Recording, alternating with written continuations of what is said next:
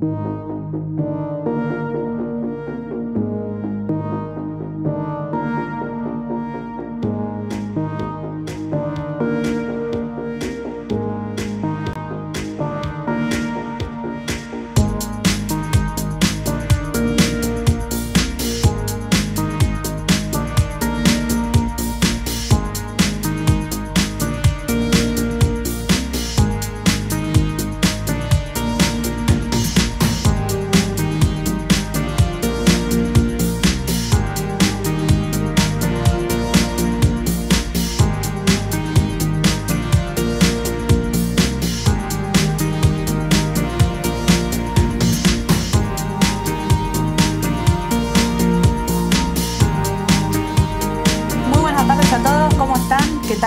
¿Cómo va? Bien, ¿vos? Todo bien, todo bien. Bien. Bueno, ahí, ¿no? ¿Cómo, cómo fue tu, tu rueda hoy? Hoy Fue una rueda, bueno, ayer y hoy fueron unos días que después de las, las nuevas disposiciones de- del gobierno del fin de semana, el tema dólar, viste que el MEP se empezó a disparar, hoy ya quebró la barrera de los 500. Sí. Y bueno, eso Cerró por debajo, ¿eh? Sí, Ah, final- sí, durante sí, la rueda. Pero viste que los cierres, yo no creo tanto en los Eso cierres. te iba a ¿Vos- vos decir. sí? Lo mismo te iba a decir. Porque no, no, los no. cierres medio que son medios manipulados, va, no sé, pero son medio raros los cierres. Entonces ahí es como que baja 3, 4 pesitos, pero la verdad que estuvo hoy bastante por encima Así durante es. toda la rueda de 500, llegó a tocar 506, 507 en algún momento. Y bueno, esto trae consultas a los clientes que quieren operar o dudas y algunas cuestiones, pero fueron días un poquito Bueno, movidas. sí. Es importante recordar que dólar MEP lo pueden operar tanto por bonos como por letras. La letra estuvo también ahí. Un precio de equilibrio, podríamos decir 510, pero cerró en 512.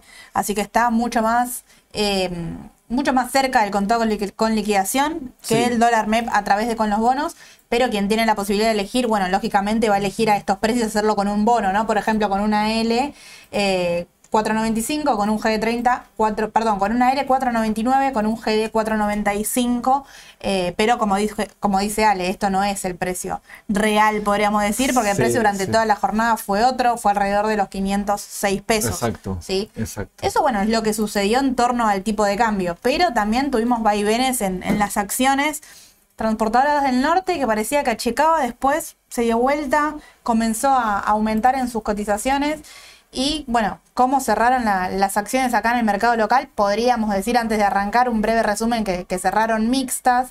Lo que más subió, bueno, eh, Telecom, Superville, sí, en- en- al revés lo que más bajó sigue siendo Texar, se suma al día negativo que tuvo ayer, ¿no? Sí, sí. Ahí estamos viendo que ayer y hoy Texara tuvo un rendimiento. También fueron papeles que estuvieron creciendo en la previa, ¿no? Sí. Entonces a veces correcciones, ajustes o atrasos, como en el caso podría ser transportadora de gas del norte, porque la realidad es que no había demasiado fundamento nuevo como para, para tener esa suba. Sí, había subido, había corregido, ahora está volviendo a buscar una posición evidentemente. Eh, es lo que está marcando hoy el ritmo de estos días. ¿Viste cómo también abrieron los bonos eh, en, en Estados Unidos y después ayer Sí. acá no terminó siendo tanto, demasiado? Hoy sí los bonos hubo un momento que empezaron a subir, importante. Durante Bueno, la mucha volatilidad, ¿no? Sin Bastante, duda. Bastante, bastante. Y después, breve paréntesis, porque ahí los veo hablando en el chat y me parece súper importante. Quien no lo vio, salimos con, con un video en, en TikTok a la tarde comentando qué balances venían hoy, que era Microsoft y Google. Vinieron, mira, Ale, Mucha tengo acá. hay mucha gente comprada con este tipo de empresas. Tengo acá los resultados. A mí me parecen Sí. dos grandes empresas. Sí, Creo que sí, vos tuviste la oportunidad también de, de analizarlas. A mí me gustan Vinieron bien, a ver, breve, los, los dos números sin ver el balance en detalle, que después seguramente puede tener sus cosas, porque una sin duda algo pasó y no lo estamos viendo en estos números. Porque tanto en beneficios como por acción, como en ganancias, tanto Microsoft como Google vinieron bien y vinieron muy superior a lo que esperaban los analistas. Sin embargo, Google en el after ya está subiendo casi un 5%, un 4,60. Impresionante. Así que muy positivo. Muy, Fíjense muy- que muy buen año, es aparte de estos dos papeles. Muy buen año estos papeles. Sí, muy pocos momentos de entrada dieron. Microsoft menos todavía. Es decir, capaz es- hubo momentos que se atrasó un poco y que corrigió, pero muy breve, muy, muy, la tendencia es muy Sí. clara, muy clara en lo que va del año, que, que es de crecimiento bastante sostenido.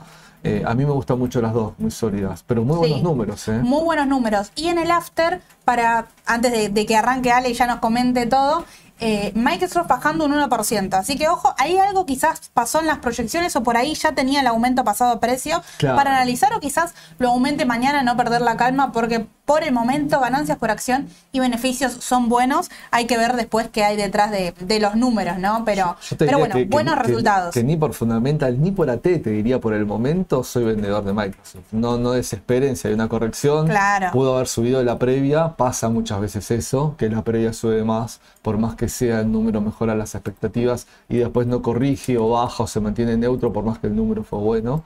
Pero no son papeles todavía para vender te diría por ninguno de los dos análisis, para, para nada. Yo las, mantendría.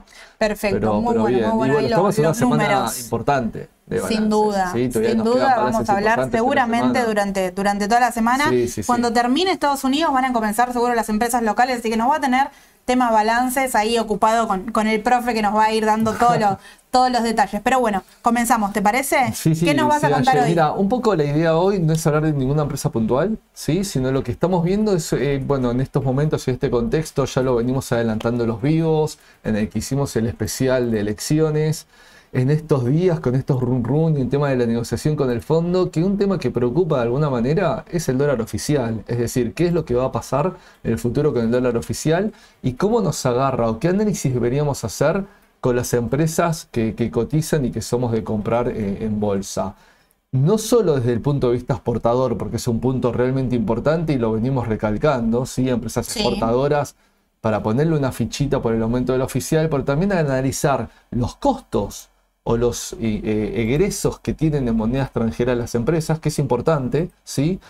las empresas que están endeudadas en dólares también, ¿no? Y ese vínculo de la deuda en dólares con sus ingresos, ¿no? Digamos, en su generación de fondos y que esté muy endeudada en dólares. Entonces, decidimos armar distintos grupos ¿sí? para, para, poder ver un poco ese impacto y vamos a ir con ejemplos y explicando brevemente porque son empresas que ya hemos visto acá en análisis fundamental en la decisión justa, algunas otras no las hemos visto todavía, ¿sí? algunas con mucho volumen, hay muchas del panel líder que voy a mencionar, hay algunas del panel general que también voy a mencionar, pero son ejemplos. Puede haber más de lo que estoy diciendo, no crean que es absoluto, lo que voy a poner en cada uno de estos ejemplos, pero sí creo que les pueden servir para tenerlo en cuenta. ¿Sí? Bien. ¿Empezamos? ¿Te parece? Dale, dale, dale. Bueno.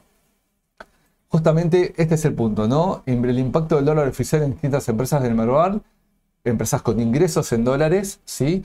No solo de perfil exportador, hay algunas que tienen ingresos en dólares que no son perfil exportador, que ya lo vamos a ver. Empresas con costos en moneda extranjera, ¿sí? Y empresas con deudas en moneda extranjera y su relación con los ingresos. Y vamos al primer grupo. Eh, perdón, primero vamos a repasar cuáles eran las, las, empresas que la otra vez mencionábamos en el especial de elecciones que, exportan, ¿sí? Eh, también son alguna selección de las más importantes que están casi todas con un porcentaje por arriba del 20% de exportaciones. Molinos Agro, San Miguel, Aluar, eh, Texar, bueno, indirectamente Texar está acá a, través de su participación de la parte de México, ¿sí? Como un ingreso desde afuera, porque Ternium Argentina puntualmente no exporta tanto acero, ¿sí? Sino es el ingreso que, vendría por su fuerte participación en México. Cresud, eh, Semino, con Semino, transportadora de gas del sur, Ledesma y Morixe, ¿sí? Acá con los porcentajes estimados más o menos de lo que están exportando según sus balances. Pero decís, qué bueno, no sé, Molo, San Miguel, que exporta el 90%. Bueno, pero vamos a ver sus costos, como son también en dólares, que eso es importante, ¿no? Y también ver un poco el tema de deuda. Vamos con un primer grupo. Ingresos, grupo 1. Ingresos en moneda extranjera con altos costos en moneda extranjera también, ¿sí? Es decir, que podría salir empatado, de alguna manera decirlo, o depende también qué mix tiene justamente eh, eh, en exportaciones. Ahí tenemos un ejemplo, Molinos Agro. ¿sí? ¿Por qué Molinos Agro? Porque si bien va a beneficiar a Molinos Agro un aumento del dólar oficial por su fuerte capacidad exportadora, si estamos hablando del 90% de, que exporta, también esos precios se trasladan mucho a los productores a los cuales le paga el grano. Si Molinos Agro tiene una función muy de trader, como se le dice en el mercado, días pasados eh, uno de los comentarios que nos hacían era si iba a analizar Bunge, que está como Sí, CDR. De ¿sí? hecho, te lo repiten hoy también. Ah, me lo repiten. Bueno, por el momento no la tengo Bunge como para analizar. Sí, la verdad en- es un CDR que tampoco mueve mucho volumen, Bunge, mueve muy poco volumen, pero sí va a servir a grandes rasgos lo que voy a explicar ahora de Molinos Agro. Generalmente las traders de granos, sus márgenes son chicos, son acotados, son cortos. Y sí, en el, en el volumen nominal, en el volumen es donde generan su fuerte ingreso. ¿Se entiende? Pero no tiene grandes márgenes un trader. Estamos hablando que eh, compra de productores y, y exporta. ¿sí?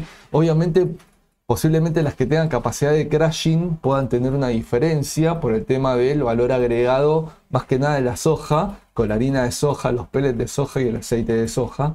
Pero eh, digamos que los márgenes no son tan amplios en lo que es las traders. Y en este sentido, Molinos Agro puntual no es de, de- de gran, digamos, margen, pero obviamente sí el costo que va a tener también si sube el dólar oficial también va a ser más alto. Entonces puede haber eh, ahí algún tipo de compensación. Un equilibrio hay ahí en, Exactamente. en lo, que, lo que Igual- invierte, lo que gasta, digamos, y lo que puede llegar a ganar. Claro, Aye, igual para mí siempre va a terminar beneficiando, desde mi punto de vista, desde el ingreso, porque no todo el ingreso también, te- te- es- ese margen es lo que termina ganando, va a ser un nominal ma- eh, mayor. Sí, Y ahí te hago una consulta, te diría Sí. hasta eso. Quizás no tiene que ver con eh, lo, lo que recaudan y lo que gastan, que el, que el gasto en sí lo realizan antes y después pueden pensar que especulan un poco con el precio de venderlo un poco más tarde para venderlo Sí, más caro, por eh, ejemplo. En ese sentido, generalmente hay que ver cómo es la relación o el contrato que tienen con el, el productor, el contrato de verano, porque pue- pueden, digamos, eh, tener el cierre del precio, no coincide muchas veces con la entrega, entonces pueden cerrar, el, el productor tiene hasta X tiempo para poder cerrar el precio con el trader. Entonces es como que ahí, ahí sí, es medio especulativo.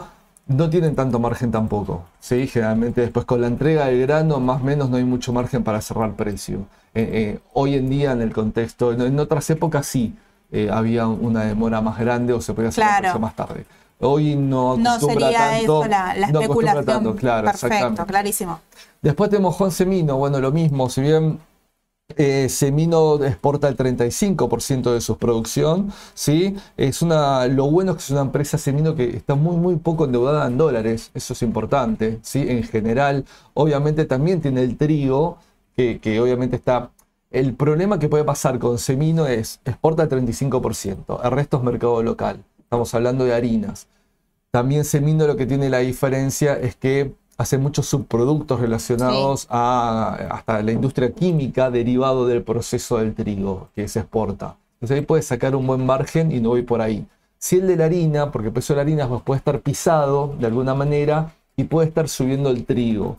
Se han hecho como especies de fideicomisos estacionales, cuando sube mucho el tema del trigo, cuando fue lo de Rusia, Semino no participó ahí de ese, ese como pool, como para cuidar un poco el tema precio, ¿sí? Eh, varias no participaron, pero digamos, ahí puedo tener un incremento en el, en- eh, eh, también en el costo del trigo que se le paga al productor, más allá de que hay que ver si después, por ejemplo, lo que es la harina local, puede trasladar todo ese precio también a- Claro. al final, ¿no? Sí. Así que es un punto a tener, a- a tener en cuenta. Mismo caso más o menos para Morixe. ¿sí? Morixe exporta menos todavía. Morixe exporta el 20%, el 20% no tiene estos, eh, como decir, los subproductos más completos capaz que tiene la gama eh, Juan Semino desde ese Sí. punto de vista. Sí es mucho más fuerte local porque eh, Semino tiene hasta marca, eh, perdón, Morixe tiene hasta marca propia. Es decir, hoy vamos a, a las góndolas de un supermercado y encontramos distintos tipos de harinas de Sí, aceite, harina, aceites, tiene- etcétera. Exactamente, entonces ahí también puede pasar lo mismo, es decir, puedo tener un incremento de costos y del otro lado un producto en góndola tener el precio un poco pisado y ahí me puede bajar el margen, ¿sí? Entonces podemos tener, si bien tiene ingresos en moneda extranjera, como aclaro en este grupo, también tengo costos en moneda extranjera. Entonces son puntos eh, a, a considerar. Y en este caso Morixe sí, un 13% de la deuda total que tiene está denominada directamente en dólares, eso es importante. Les pido, por favor, que agarren a Virome y tomen, porque voy a tirar muchos porcentajes. ¿sí? No- acá no, no los tengo todos anotados para no ser desprolija la presentación desde la imagen, pero sí vayan tomando nota de los porcentajes como para tenerlo en cuenta, ¿sí? Eh, que es aproximadamente unos 9 millones de dólares. Digo, no es tanto en ese sentido, pero el trigo es el 90% del costo de Morixe. ¿sí? Eh, entonces, bueno, ahí hay, hay, un tema como para tenerlo en cuenta bastante importante. Transportadora de gas del sur, bueno, TGS que mencionábamos que exporta el 30% y eso es un punto muy positivo, la parte de los gas licuados, etcétera. Pero tenemos que entender que el insumo de TGS es relativamente un insumo dolarizado. Si bien también tengo convenios de precio de gas en boca de pozo y gasar y a veces algunas cuestiones, no voy a tener ese precio con el productor si el producto final de ese porcentaje lo voy a destinar al mercado externo. Si no me lo va a cuidar desde ese punto de vista el gobierno ni regular. Entonces, eh, también, digamos, hay que tener en cuenta el tema de, eh, del insumo que tiene, ¿sí? el precio local del gas, eh, siendo insumo gas, ahí tengo el, el, dólar también metido en el costo, que es lo que quiero resaltar. Y aparte el 72% de los pasivos, ¿sí? de TGS son denominados en dólares también. El, CAPEX, las inversiones, todo eso es en moneda extranjera, ¿sí? Y más o menos, si, bien tiene una deuda de largo plazo, son más o menos 613 millones de dólares, ¿sí? Y estamos hablando que en el año más o menos aproximadamente los ingresos por venta, no estoy hablando de margen, son unos 270 millones de dólares. Genial ahí hay una relación que pareciera dispar, pero tengan en cuenta que es a largo plazo. Y lo vamos a ver en otras empresas que vamos a ver. Ahí de lo, de lo que estás mencionando, destaco sin duda el volumen igual, ¿no? Que mueve TGS hasta ahora, después veo que sigue IPF, IPF lo mismo. Dentro de las cinco, eh, Transportadora Gas del Sur y, y IPF, bueno, no es casualidad que estén en el panel líder Sí, mueven un volumen increíble y tienen también ADR en el exterior. Sí, sí, Así que De, las cinco, bueno, son las dos empresas que más operan en el mercado, podríamos decir. Claramente. Y bueno, KPF, ¿no? Un monstruo.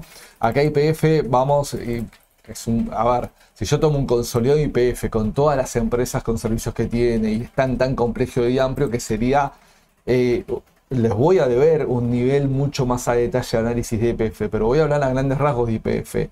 Casi vamos a hablar que la, casi la mitad de su negocio hablamos de refinería, de downstream, de lo que es naftas. ¿sí? Tengamos en cuenta, ayer, precio muy pisado de la nafta.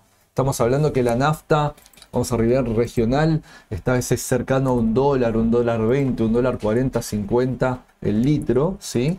Eh, y acá estamos hablando de que hoy está una relación más o menos de 0,45, 0,50 con el dólar. Digo los dólares de bolsa o libre, ¿no? Si me voy al dólar oficial está más o menos parecido, pero digo, eh, ahí hay una gran... Eh, justamente está, pisado ese precio de la nafta y los costos, estoy hablando de hidrocarburos, explorar, sacarlos, producirlos, invertir, etcétera, es un costo en dólares, más que el insumo también lo es en dólares, ¿sí? Así que ojo con esta relación, porque si bien la otra parte, que sí sería de exploración o venta ya del, del, gas o, del petróleo crudo, puedo tener una relación bastante par, ¿sí? En la parte de refinería y naftas, ojo que no, porque por lo menos hasta hoy en día el precio final del producto está pisado, ¿sí? Y no hay capacidad de traspaso de costos. Claro. Los márgenes de ese negocio se achican es un punto a tener en cuenta con IPF. ¿sí? Y obviamente IPF no tengo acá el número exactamente de deuda, pero es una deuda en, dólares muy alta, muy denominada, ¿sí? en ese sentido. A ambos dos lo podríamos, los últimos, los dos relacionados a la energía más que nada, los podríamos relacionar a eh, que no les cayó el tema del impuesto a país, ¿no? Ahora para todos los importadores, exportadores y demás. Eso es importante lo que destacás porque justamente el Toda fin de la energía quedó sí, sí, al margen. Cuando, salió el anticipo ya el fin de semana de la noticia y la regulación el, lunes con la norma, están aclarando que todo lo que sea relacionado con insumos para el área de energía no estaría alcanzado. Es importante, porque quizás para nosotros es un 25%, es una noticia y a la empresa le implica un montón. Es, importante. Un montón de, gastos, importante también para el número final, ¿no? Sí, sí, y aparte es como también un guiño de entender, porque ahora tenemos elecciones, el ministro de Economía actual se presenta como presidente, puede ser una alternativa de gobierno, es decir, cómo es la vista de cada una de las alternativas políticas respecto a, eh, al sector energético. Y yo creo en este punto que que más o menos las dos o tres alternativas que, se manejan, eh, lo tienen muy en cuenta, ¿sí? Eh, mi ley capaz es el que todavía me cuesta más descifrar, pero estaría privatizando casi todo el sector, por lo que dijo. Pero tanto creo que juntos con el cambio como, como, como el espacio actual, digamos, ¿sí? y más que nada Massa, que ya lo ha dicho bastante últimamente en algunas reuniones, creo que le van a dar bastante hincapié al tema energético en Argentina. Y eso es importante, eso es realmente importante. Vamos a un segundo grupo. Dale. Sí, estamos hablando de ingresos en moneda extranjera con parte de costos en moneda extranjera. ¿sí? Y ahí primero tenemos a Aluar, que varias veces hablamos de Aluar a las mañanas, hicimos acá el análisis fundamental, papel que, está muy tenido en cuenta en los últimos tiempos por este motivo principalmente. Aluar Aye, como venimos diciendo, aproximadamente el 70% de su producción la exporta, ¿sí? Un poquito menos ahora los últimos balances, pero andan generalmente el, el histórico es ese y hay que ver cómo termina el año. Y el 30% de sus costos, ¿sí? Es, eh, ese es un insumo que proviene de Brasil y en algunas oportunidades de Australia, que es la, la lúmina. ¿sí? Si bien acá en Argentina la bauxita, que es lo que está en la piedra y de ahí se, saca y mediante un proceso electrofísico-químico se hace la, eh, la, y de ahí se hace el aluminio primario. ¿sí? Em, eh, hay, hay en Argentina, minas de Wanda, en partes tropicales, etcétera, pero la producción en sí de la lúmina, del insumo, del escalón que se hace, se hace en Brasil y lo importamos. Y justamente entra por el puerto, el mismo puerto que también exporta Luar, ¿sí? por eso es la zona estratégica en la cual está ubicada. Pero bueno, representa de sus costos totales un 30%, ¿sí? Como para manejar estas relaciones. A mí me gusta mucho esta relación. Estamos hablando de un 70-30 muy interesante para tener en cuenta. Mira, acá ya, Raúl, tenemos uno de los fans de Aluar. Ah, a mí la empresa me, gusta para tener en cartera. Sí, quizás en corto puede bajar un poquito, pero la realidad es que me, me, parece muy interesante, más con esto que estás diciendo. Sí, y aparte, históricamente Aluar siempre fue una, hoy, lo hablaba con un cliente, es un papel que siempre tiene un poco de equilibrio en las carteras, ¿no? Un porcentaje en aluar eh, siempre fue de. Si en Argentina es de por sí riesgo, es de por sí volátil, y Argentina es techo, entonces muchas veces es quien nos marca el ritmo es Argentina. Entonces la empresa puede ser excelente, pero estando acá y como nos ven desde afuera, te marca un punto. Pero dentro, conociendo ya este dato dado, de alguna forma decirlo, Aluar siempre fue como un subconjunto más conservador, de alguna manera decirlo, dentro de, esta volatilidad argentina. Es un, papel que siempre reitero, es, bastante, bastante estable en las carteras y, no es de tener grandes sorpresas, por lo menos hasta ahora, no tocamos madera. Pero Esperemos que siga así. Sí, yo lo, no, pero con un 70-30 me parece que no se esperan sorpresas tampoco. Es la única productora de aluminio primario en Argentina, es la única. Es decir, y es más, reactivando un poco el sector de la construcción con con, lo poco que hay de obra pública último, en, los últimos tiempos y también obviamente de obra en general, ¿sí? que no, no, estamos en la cresta de la ola, puede también reactivar no solo por, por su capacidad exportable, sino también por la construcción local. Perfecto, vale. Vamos con Cresud. Bueno, Cresud es un grupo que tengo parte agropecuaria y parte inmobiliaria. ¿sí? Ahora, Cresud, acá estamos hablando de la parte agropecuaria no en sí ya tanto como trader, sino como productor agropecuario. Entonces tengo muchos insumos también vinculados ahí al dólar de alguna manera, no agroquímicos, fertilizantes, que están bastante en falta a veces últimamente. ¿sí? Eh, el tema del grano, la verdad que por el commodity todo se termina manejando medio en dólares. Entonces, el beneficio que puede tener Cresud por su parte exportadora, eh, Cresud, más o menos el 60% de los ingresos son por el tema agro. ¿Sí? De Cresud. Estoy hablando de, digamos, como, como productor, pero como decía antes, casi la cadena pseudo exportador en ese sentido, porque eh, se trasladan el precio después. Entonces, parte de los costos están vinculados con el dólar, ¿sí? Eh, pero, bueno, eh, justamente hay que ver el tema de, esta relación y de este vínculo.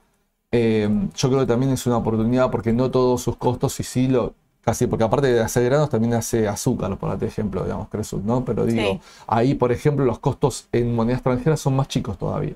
Entonces, eh, me parece que puede ser una, una, buena ventaja ahí también que puede tener Cresud, que tiene costos en dólares, y, pero tiene ingresos en dólares, y, bueno, la pongo en este segundo conjunto como un mix de ingresos y costos. Em, ¿Qué tengo acá? Agrego Central Puerto y Pampa Energía. Me vas a preguntar, pero no exportan. No, no exportan. pero bueno, Pampa Energía tiene una parte que no es todo energía eléctrica, ¿no? Ok. Pero me, me voy a centrar en estas dos, solo un, un minuto en ambas para hablar de la parte de, de la generación de energía eléctrica. Y en este punto de vista, en lo que es generación de energía eléctrica, tenemos dos conjuntos importantes en la parte tarifaria. Lo que es energía base, que es un cuadro tarifario en pesos, ¿sí? Que siempre ha sido en pesos, solo del gobierno de Macri pasó a ser en dólares y ahora volvió de nuevo a pesos en el último gobierno, obviamente con cláusulas de ajustes y reajustes para, para no quedar atrasadas, ¿no se entiende? Sí. Eh, pero están los que se llaman los PPAs, que siempre digo que son estos contratos de potencia, de compra de potencia, en lo que fue nueva energía. En todo lo que eran cierres de ciclo, todo lo que fue cogeneración, todo lo que fue energía- energías alternativas y energías nuevas, eólicas, parques eólicos, tienen PPAs contratos de 5, 10 y hasta 15 años en dólares. ¿sí? Entonces, por ejemplo, eh, voy a dar un ejemplo, Central Puerto, escuchen este dato porque es importante, el 69% de su EBITDA, ni te hablo de ingresos, ya te depuro costos, 69% de su EBITDA es en dólares. Claro. Eso es importante. Obviamente, ¿está muy endeudado en dólares? Sí. El CAPEX también es en dólares. Si, si yo me traigo la turbina de General Electric, de Siemens, los aero- aeroventiladores, bueno, todo eso también es todo en dólares, ¿no? Pero son deudas también de largo plazo.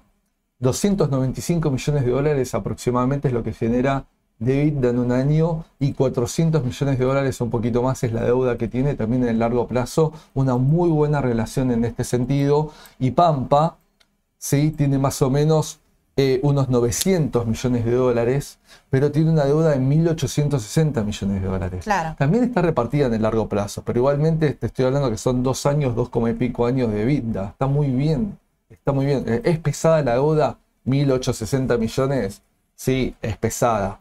Pero tiene una parte importante también. Y también lo que es eh, lo, que, dólares. lo que proyectan, ¿no? Ale? Lo que proyecta el sector energético No. con el avance que tuvo este año y lo que se espera que tenga Vaca Muerta, por ejemplo.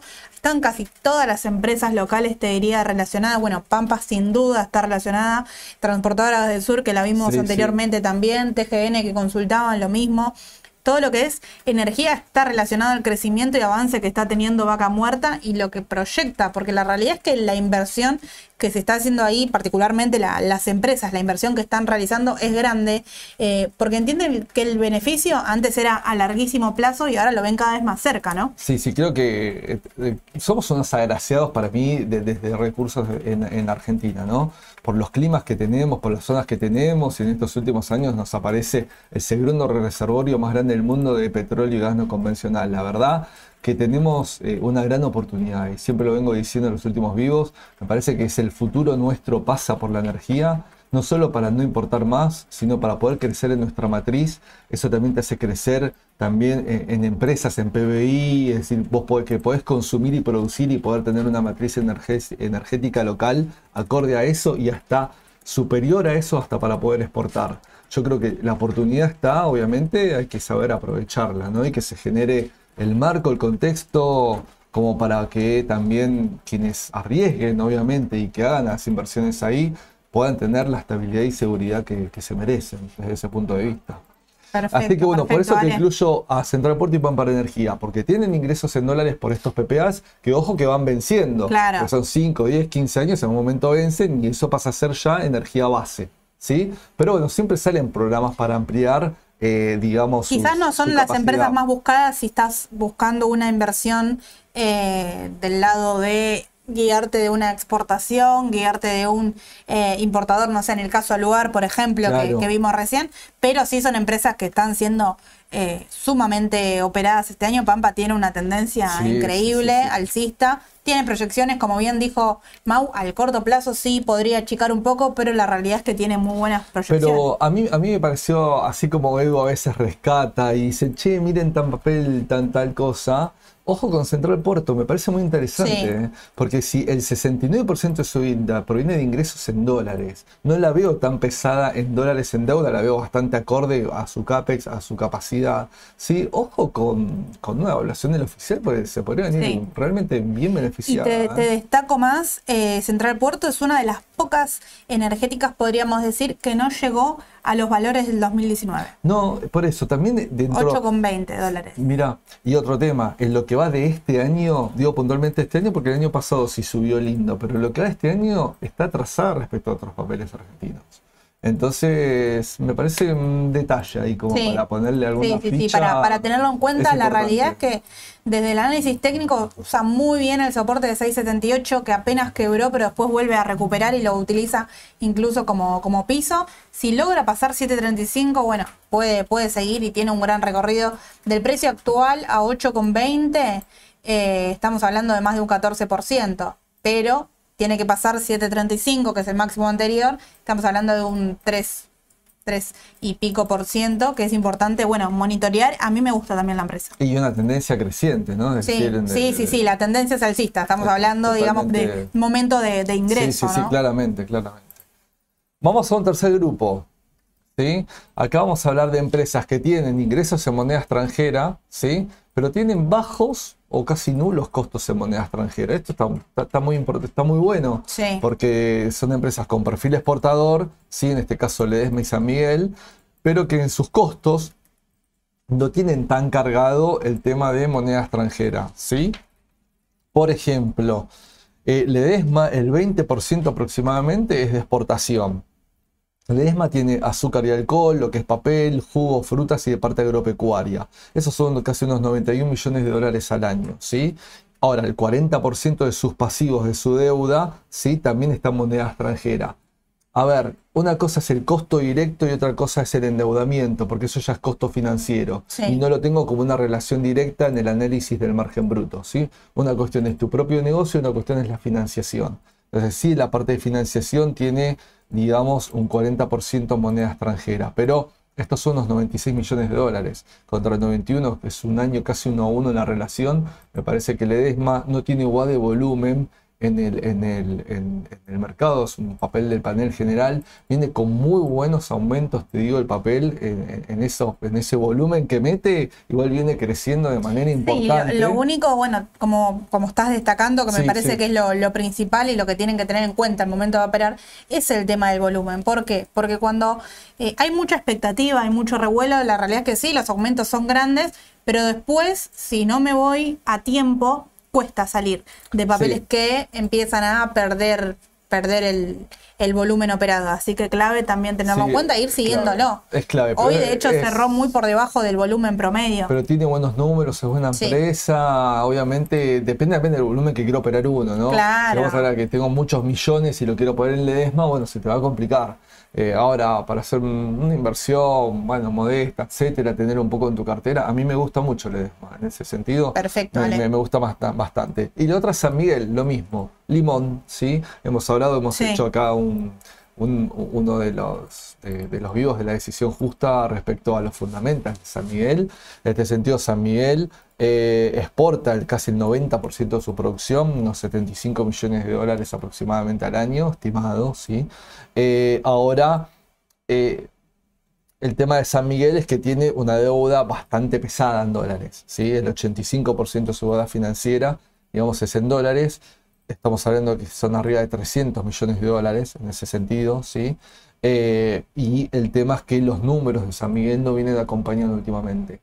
Es decir, en San Miguel es una empresa que hay expectativa también respecto al aumento del dólar oficial, porque sí se, creo se vería bastante beneficiada por este grupo que estoy hablando, ¿no? Digo, no tiene altos costos en moneda extranjera, puede tener la parte de energía, de hecho Central Puerto creo que le provee energía como eh, gran usuario y ese costo es un contrato en dólares, no Claro. si por energía plus, etcétera. Ahí en el costo, por ejemplo, energético es dólar, pero no es su principal matriz, digamos, el limón, su producto principal, eh, son en sus terrenos, es mano de obra local, es mantenimiento local, no tiene altos costos en dólares, son bajos, si tiene un autoendeudamiento y es para tenerla en cuenta.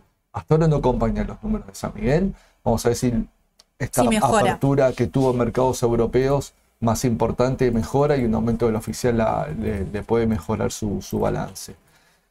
Así que bueno, un poco era repasar estos tres grupos Perfecto, importantes, dale. con deuda, con costos, con ingresos. Tengo un cuarto grupo, voy a mencionar ejemplos por encima, porque el tema del dato a veces del costo en sí o de lo que importa en sí no es un dato que esté muy fácil en los balances, tengo que ver proveedores en moneda extranjera, anexos en pasivos y activos en moneda extranjera, que a veces hay balances que no lo, no lo tienen, ¿sí? entonces me dificulta buscando ahí donde está el dato y no lo encuentro. Ale les busca Pero- siempre empresa por empresa para traerles toda la información. Pero te- que- voy a traer ejem- algunos ejemplos Sí, de sí, empresas que tienen bajos o nulos. Sí, sí, sí, bajos o nulos ingresos en moneda extranjera porque no exportan, sí. Sí. no tienen ingresos en moneda extranjera, pero sí tienen costos en moneda extranjera. Esto es importante.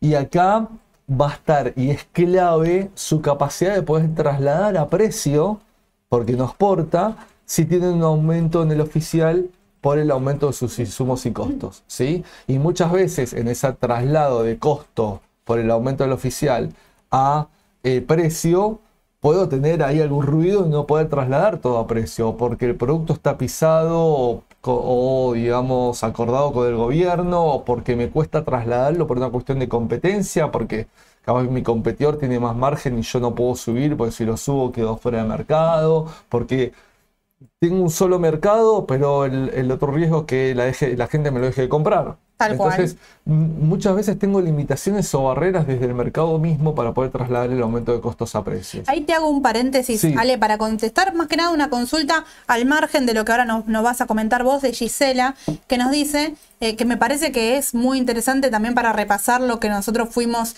eh, hicimos el especial de elecciones, estamos muy cerca de la época de las PASO, me parece que es importante tener la cartera armada, pero ella de cara a lo, a ver, la cartera armada de cara a lo que creo que va, va a pasar, ¿no? Así que eso es importante tener la información y ver cómo, cómo diagramo mis inversiones.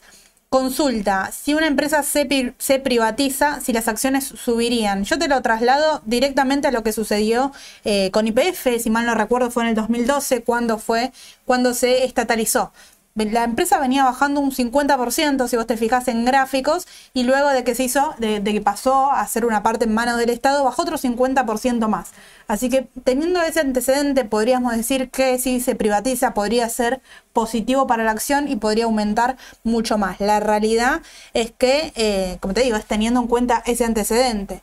Pero una empresa como, como en este caso, que tiene una parte en manos del Estado, bueno, podría ser eh, beneficiada, digamos. Esta es una de las posibilidades. Está también explicado, si lo buscas en la parte de energía, en el vivo que, que hicimos en las PASO, que Ale explicó primero lo mismo que les resumió hoy, pero más detallado, y además hablamos también de la privatización eh, puntualmente de esa empresa. Así que te, te lo recomiendo si, si lo querés ver. eh, suma, todo Sí, sí, suma. sí, importante. Está el 51% del Estado, eh, pero sí, digamos, puede ser. A ver, yo reitero, me parece que todos los espacios políticos van a mirar IPF. ¿eh? Es decir, eh, Sí. desde ahí me quedo, te diría, hasta tranquilo. Me parece que, que los espacios políticos van a estar poniendo un, un pie en IPF, digo, los que tienen más posibilidades. Me parece que el caso podría ser, bueno, lo mismo, Milei, que no sabemos mucho qué va a hacer, pero si Milei dijo que privatiza todo y privatiza Claro. IPF, volaría. podría, podría seguir Entonces, subiendo. Así claro, que de ese lado es una empresa que te estaría dando, podríamos decir, una parte de tranquilidad con su cuota de volatilidad y todo. Sabemos que comprar Argentina en este momento es de alta volatilidad, ¿no? Pero, Claramente. pero bueno, me parecía muy interesante para sumarla. Alta Seguimos. volatilidad y riesgo, siempre digo lo mismo, no es sinónimo de malo, ¿eh? No, es no, sinónimo no. de lo que querés asumir. Se puede ganar mucho, puede decir, hay una relación riesgo-recompensa, y en esta relación de posible alto riesgo, posible alta recompensa, ¿sí? Así es. Es, lo que se desea asumir. Bueno, y, pa- y paso acá, bueno, Mirgor, tema Dale. Mirgor, tecnología, autoparte, digamos, puedo tener costos elevados en dólares desde este punto de vista, todo lo que es tecnológico, y posiblemente eh, ver qué pasa, cuánto puedo trasladar a precio, ¿sí? En ese sentido. Telecom lo mismo, lo vimos el otro día, ¿no? Sí. Telecom te hace venta también de dispositivos, de celulares, tiene mucha erogación en dólares por el tema del de mantenimiento de su red, de, digamos, todo lo que es la parte también de tecnología celular y televisión por cable, etcétera.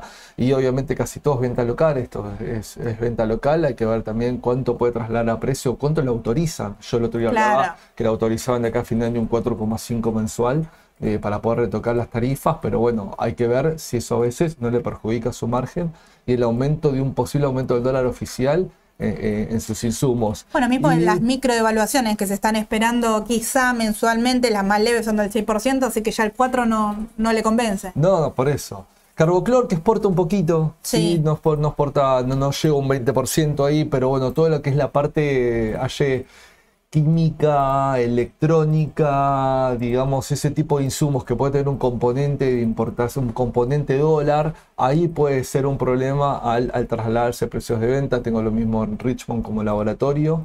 Por, algunos temas de activos y el tema de, la parte de medicinas también en este sentido puede estar. Y Big Gaming, que, es más la parte de máquinas, la otra vez hablábamos de Volt, es la parte más maquinaria, digamos, eh, que también su costo puede eh, aumentar en este sentido.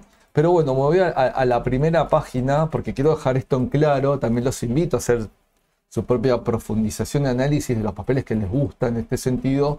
Es decir, no solo ver el tema de exportación, que sí es muy importante, las que exportan, el tema del aumento del dólar oficial, también analizar su deuda y sus costos, Sin que era un poquito lo que queremos traerle algunos ejemplos en el video de hoy. ¿sí? Perfecto, perfecto, vale, clarísimo. Bueno, como siempre le- les comentamos, van a, primero gracias porque es una clase magistral, yo creo que hablo en nombre de todos, ahí te están consultando. Sí, Fernando comenta que cuando puedas, eh, quieres saber cómo leer los primeros tips de los balances, después podríamos traer, quizá en el próximo balance que vos traes lo traes eh, más allá del resumen que vos más que yo creo que es clarísimo, podés traer el balance y ver de dónde, En- de dónde sacar dos o tres numeritos más que nada. Sí, sí, a ver. Como para a- empezar, ¿no? No, claramente. a ver, em, los invito, y esto porque yo no quiero ser repetitivo en todos los, en todos los vimos que hacemos de la decisión justa. Pero el primero que hice Sí. de análisis fundamental de la decisión justa, no hablé de ningún papel puntual, sino que hablé de qué es el análisis fundamental y qué cosas ver. Y ver el tema de- del tema negocios, sectores, economías, macro, eh, números, qué podemos ver.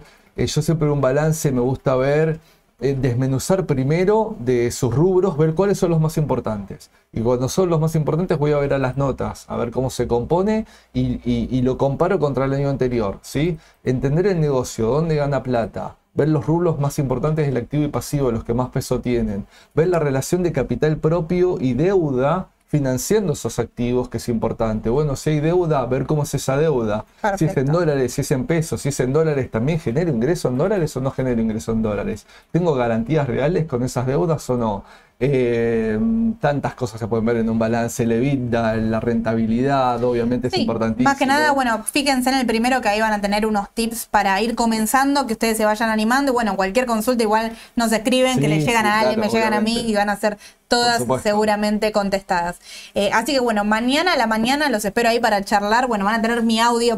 Yo siento que estoy charlando con ustedes, pero van a tener el audio con toda la información de qué es lo que tienen que saber, si tenemos novedades en torno a em, devaluación, Fondo Monetario Internacional, balances en el exterior y qué tener en cuenta para la jornada. Y nos vemos también directamente el jueves que viene, que hacemos juntos, la mañana de juntos, mercado. Vamos a hacer este, este, a mí me encanta este informativo que hacemos de bolsa, economía, finanzas y, y mercado de capitales, martes y jueves por la mañana. Eh, gracias por tanto amor que nos brindan, porque a la gente veo que les gusta y le- les encanta muchísimo. Y así que sí, este jueves voy a estar con vos. Perfecto. Vamos a estar informando a ver qué pasa en el pre-market, qué pasa en los días previos, qué puede llegar a pasar, qué noticias tenemos, porque a veces nos sorprende día a día esto. Listo, dale, que tengan una excelente jornada. Gracias a ustedes. Hasta luego.